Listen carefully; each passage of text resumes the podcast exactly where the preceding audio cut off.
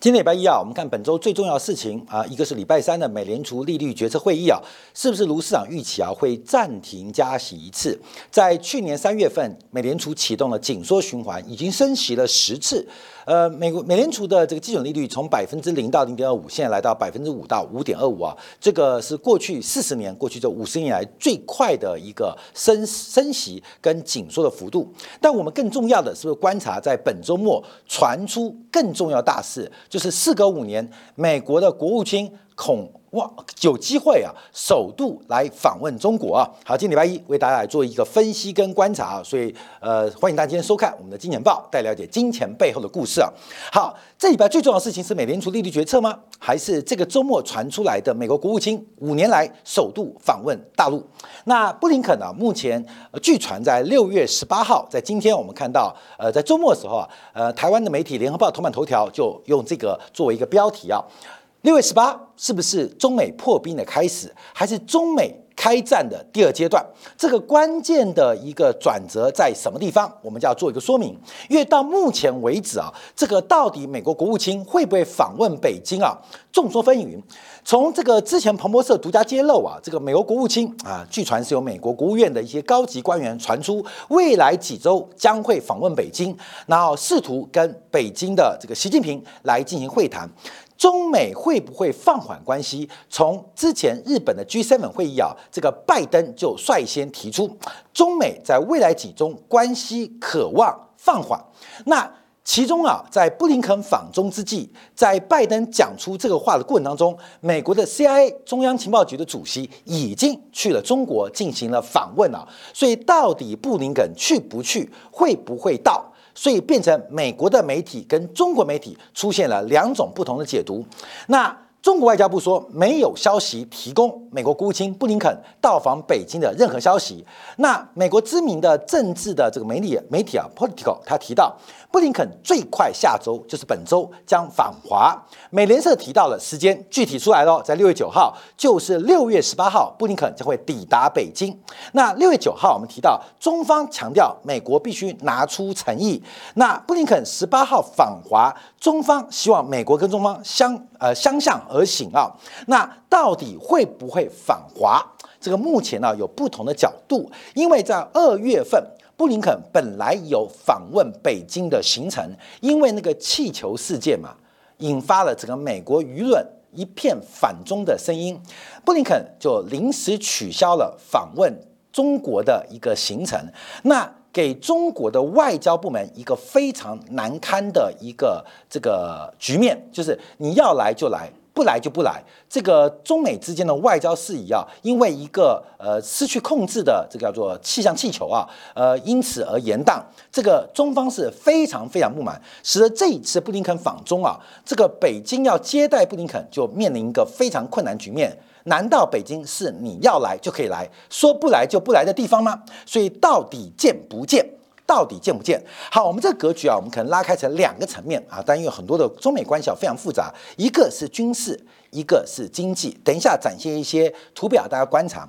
我们最先先观察一件事情啊，在上礼拜最重要的两件事情，一个是特斯拉的马斯克访问了中国，那中国给予极高的待遇，几乎是元首外交的待遇，用不管是措辞跟接待的规格，都大力的迎接马斯克。其实按照美国的通胀法案呢，抗通胀法案。美国给予电动车的补贴是非常惊人，每台汽车最高可以拿到七千五百块美金。特斯拉目前呢，很多像 Model Three 的单价不到三万美金，三万块美金不到的车子可以拿到七万五七千五百块美金的补贴，那基本上可以说是暴利啊。所以，电动车以特斯拉为例，到底是要把工厂盖在美国，还是盖在上海？这个对于特斯拉马斯克。对他的股东，对于市场的交代都非常非常的显著，这是一个关键的决策。那马斯克的决策在这次访华的行当中，是决定扩大上海的规模，当然不排除啊，这个上海给予特斯拉的补贴比美国的抗通胀法案更大。好，一个是电动车的龙头，电动车的风向球特斯拉。那另外一个就是 NVIDIA 的黄仁勋啊，这个黄仁勋在参加完台北资讯院之后，市场上。本来一度盛传，在六月六号将会抵达上海，跟腾讯呃，T 呃这个字节跳动、TikTok、理想汽车、比亚迪、小米等等中国企业来进行相关的会面，就没有想到黄仁勋在参加完世界级啊三大的资讯展，就台北资讯院参加完资讯院之后，黄仁勋没有去大陆，直接回到美国，没有去大陆，直接回到美国。其实我们知道反华跟反中的势力啊。美国是以华制华，我们之前做过很多专题啊，不管美国目前的情报署长，美国负责媒体的控制，美国的商务部长，现在针对中国来的全部是以华制华。事实上，有很多在美国反中的力量核心就是中国人。所以黄仁勋的骨子里面到底是认同自己是中国人还是美国人？其实他的行动已经非常明显了。所以一个是电动车，一个是 AI 的龙头，中国可能更需要的是 AI 的科技。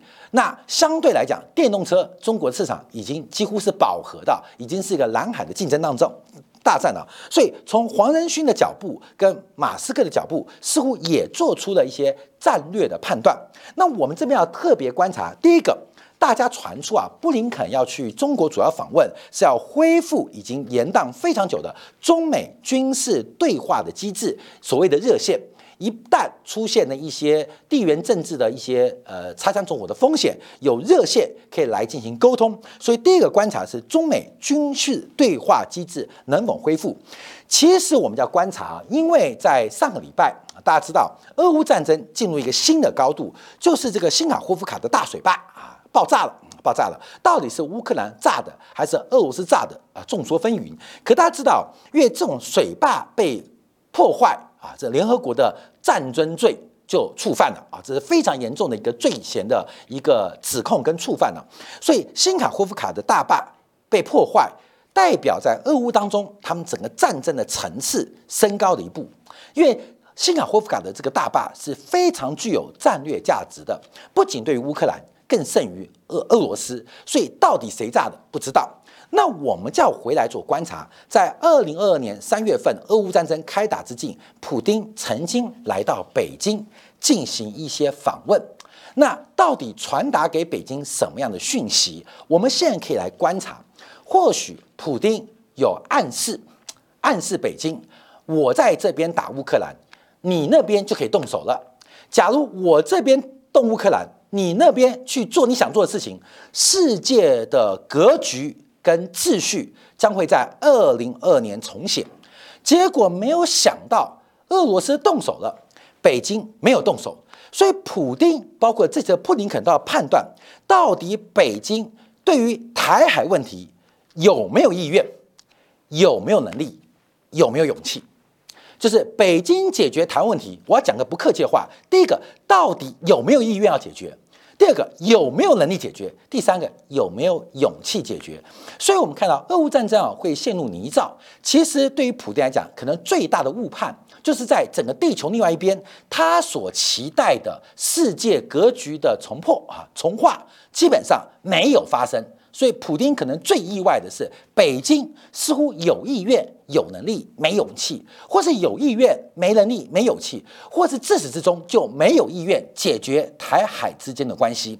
所以，我们要判断布林肯这一次去北京，试图打探到底在军事当中、东亚的政治格局当中，北京到底有没有意愿？假如有这个意愿，那北京有没有能力？假如有这个能力，那为什么不动手？是不是没有这个勇气？啊，这我们要讲直白啊，意愿、能力、勇气，到底北京缺什么？为什么普京设下那么好的一个国际秩序版图的变化，但北京没有动作？所以布林肯呢要去观察，因为啊，或许有意愿，或许有能力，或许有勇气，可是没赶上。那这个意愿、能力、勇气会不会在二零二三年或二零二四年爆发？这可能是布林肯要访问北京所想知道的一个答案。有没有意愿？有没有能力？有没有勇气？我知道看《金钱报》观众很多啊，相信时光对于两岸关系的判断应该是非常精准的。其实我在二月底不是也去过大陆一趟吗？我也去把我很多的假设进行求证，到底有没有意愿统一台湾？到底有没有能力统一台湾？到底有没有勇气？统一台湾，答案就在我现在的问题当中，看到没有？因为我们台湾，台湾到现在为止都没有变化，没有改变任何现状。所以有没有意愿，有没有能力，有没有勇气？你听了不舒服，但我要告诉你一个很残酷的现实：可能没有意愿，也可能是没有能力，更有可能呢是没有勇气。所以布林肯这次去北京的访问，到底要干什么？我们从军事的角度要观察，在俄乌战争新上了一个新的台阶当中，那他要判断会不会在未来的一年、未来赛当中，这个意愿、能力、勇气出现改变。假如没有出现改变，作为民主党，作为拜登，作为美国第一把的等于外交部长、国务卿，他可以做出什么样的验证跟判断？其实布林肯有非常多的情报，不需要跑一趟，但他跑一趟的目的，应该是要验证他的一些美国国内各式各样资讯的一个验证啊，这个要特别做观察。所以，我们还观察一个事情啊。这军事讲完了，我们讲讲经济啊。因为啊，我们从这个二零一八年以来，为什么从二零一八年以来？因为上一次美国国务卿国务卿啊访问中国，就是二零一八年的十月份，蓬佩奥啊，大家记得蓬佩奥吗？蓬佩奥在十月份访中啊，当天啊，当那一次啊，二零一八年十月份十月八号吧，这个访问中国只访问了半天就走了啊。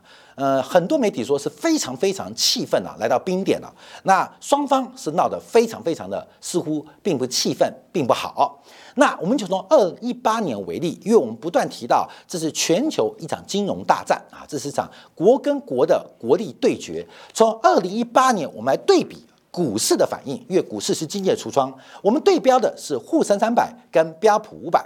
从二零一八年到今天，沪深三百。总共跌了四点二 percent，而标普五百只是涨了六十一 percent。哎，观众注意哦，其实他们涨升涨的时候跌的形态都非常接近，但怎么答案有那么大落差？来看一下，因为最大的差距是来自于今年，最大的差距就是来自于二零二三年，因为二零二三年中国股市破了底。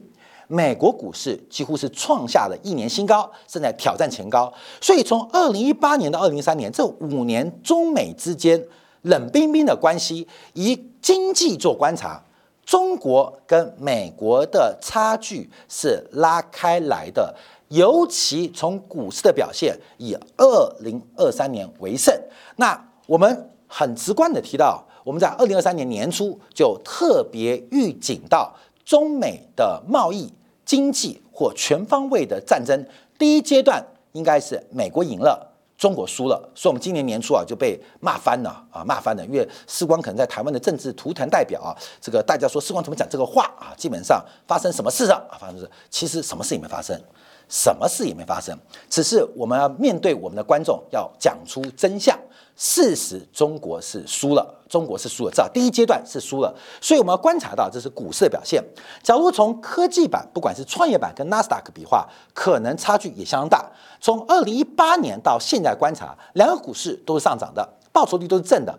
可是为什么差距有将大四倍？其实也是在于今年开始，整个二零二三年这五年的对抗越。川普上台嘛，包括对中国的这个贸易关税啊，包括行行了一些出口的管制啊，加关税的限制啊，就从二零一八年来了，说二零一八年到现在五年了，我们从股市表现，那几乎是在今年做确认，就是最后啊，你知道冲刺的时候可以发现，很明显，中国在全方位的贸易经济竞争当中应该是输了啊，你不要骂我，因为这是事实，而且算什么时候就输在二零二三年。好，所以我们要做观察，只要从汇率市场观察也非常明显，也非常明显。尤其在去年底的时候，人民币对美元是创下了汇改以来的新低，汇改新低。那最近人民币又在贬啊，来到七点一六了啊，今天也来到七点一六。到底贬什么呢？其实我们在今年看好美元的时候，也提到人民币一定贬值啊，所以不要怀疑美元跟人民币之间关系。其实这也很直观。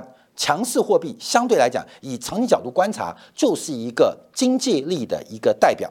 好，但我们这边提到，这边提到，其实生产工具、生产关系在决定了顶层的政治架构。所以要回到经济的发展，美国的紧缩，美国的这个高压，到底能维持多久？这就是我们要提到了。事实上，美国不见得有能力。继续升息或紧缩下去。美国的债务上限不是个问题，可是美国债务的存量，还有生产力跟购买力的矛盾跟缺口，才是美国最致命的问题。所以，美国透过美联储的加息，对于中国的伤害极大，对于美国的伤害也不小哦。所以，美国能够升息升多久？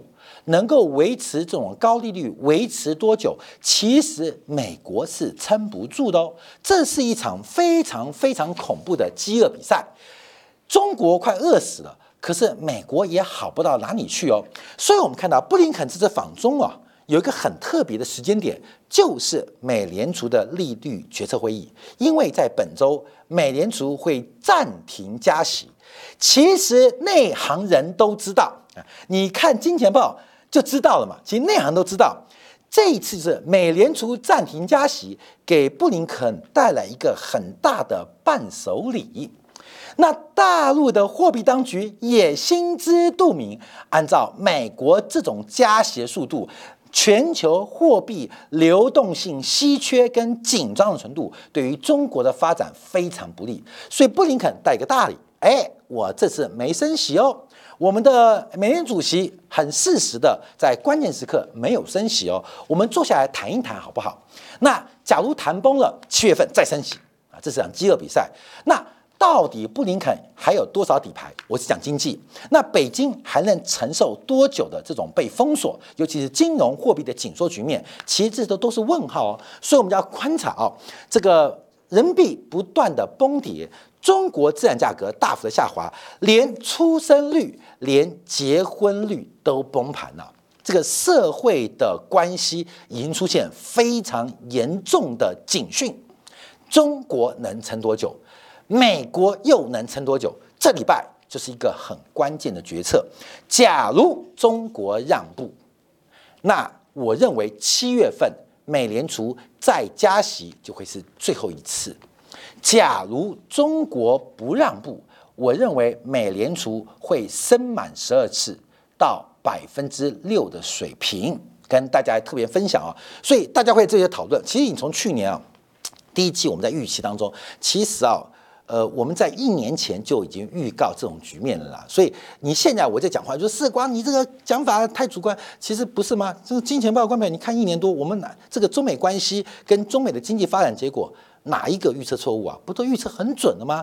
尤其是我要做大陆生意，我们的角色、我们的定位其实很容易哦。可是我不是为做生意来的，我是要讲真相来的。所以，我们这个预测让很多观众听了很崩溃。但我是要保护大家，保护大包括大陆的观众，你要特别小心。躺平是你最好的选择，躺平是你人生最好选择，躺平是你要追求财富最好的选择。所以，我们刚刚从入股。从人民币的汇价哪一点不是符合大符合我们节目的预期，也跌破大家的眼镜，所以我们特别观察。好，但我们还是要提到，因为美国其撑不住。好，那这边有另外一个问题，中国的最大让步就是个指标，因为美国债务上限通过之后，美国的融资问题仍然是美国一个大麻烦，所以这个讯号在哪边？就是中国在今年的第一季末已经开始重新回购美债。就是增持美债喽，这个增持美债的动作，第一个会不会延续？第二会不会加大？也是这次中美观察一个非常重要的指标。只要中国愿意增持美债，那我们也观察，就是中美之间的摩擦跟冲突有降温的可能，也就是中国让步。具体让什么步？嗨。从台湾的总统大选民调就会看到答案，公民懂意思了吗？现在不是三角都吗？啊，这个赖清德领的赢的不多，侯友谊掉到第三，柯文哲跑到第二，看没有在等什么？在等什么？在等什么？我在媒体待了十多年，政治工作也参与不少，等美国的判断，那等。北京的选择，所以这个中美之间指标，一个是中国持有美国国债的态度是不是重新从负向变成正向？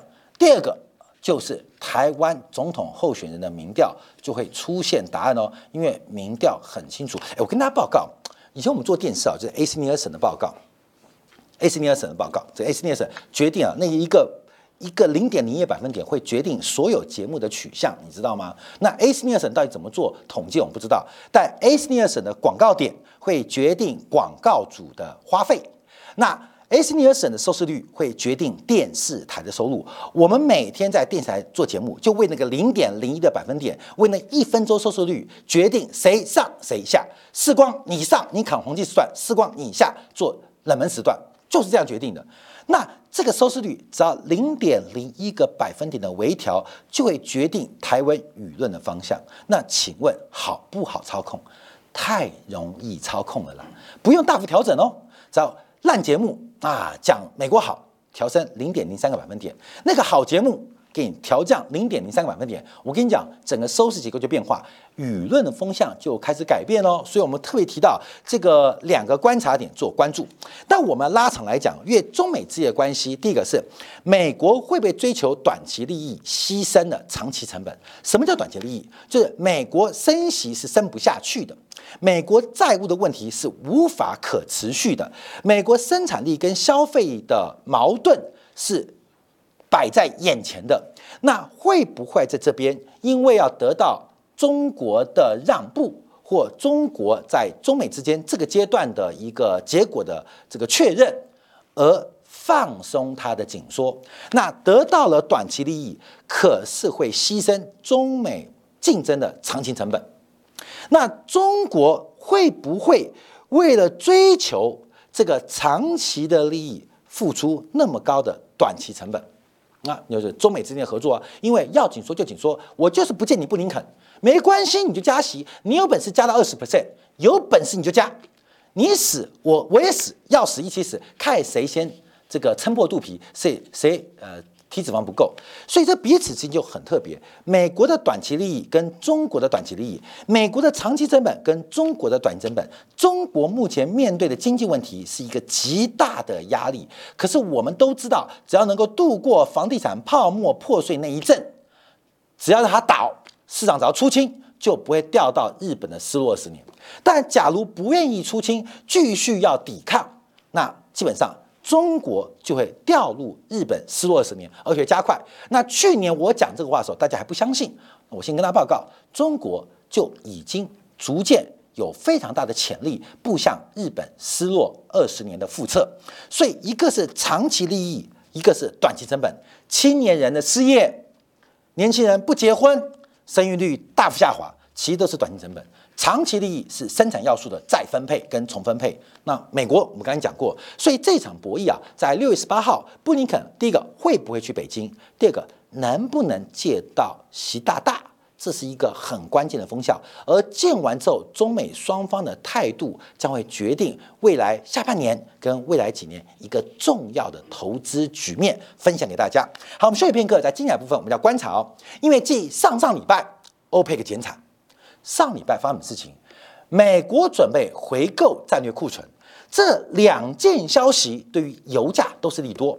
第一个是 OPEC 大幅减产，减少供给；第二个是周末美国宣布开始回购战略库存，补库哦，是增加需求。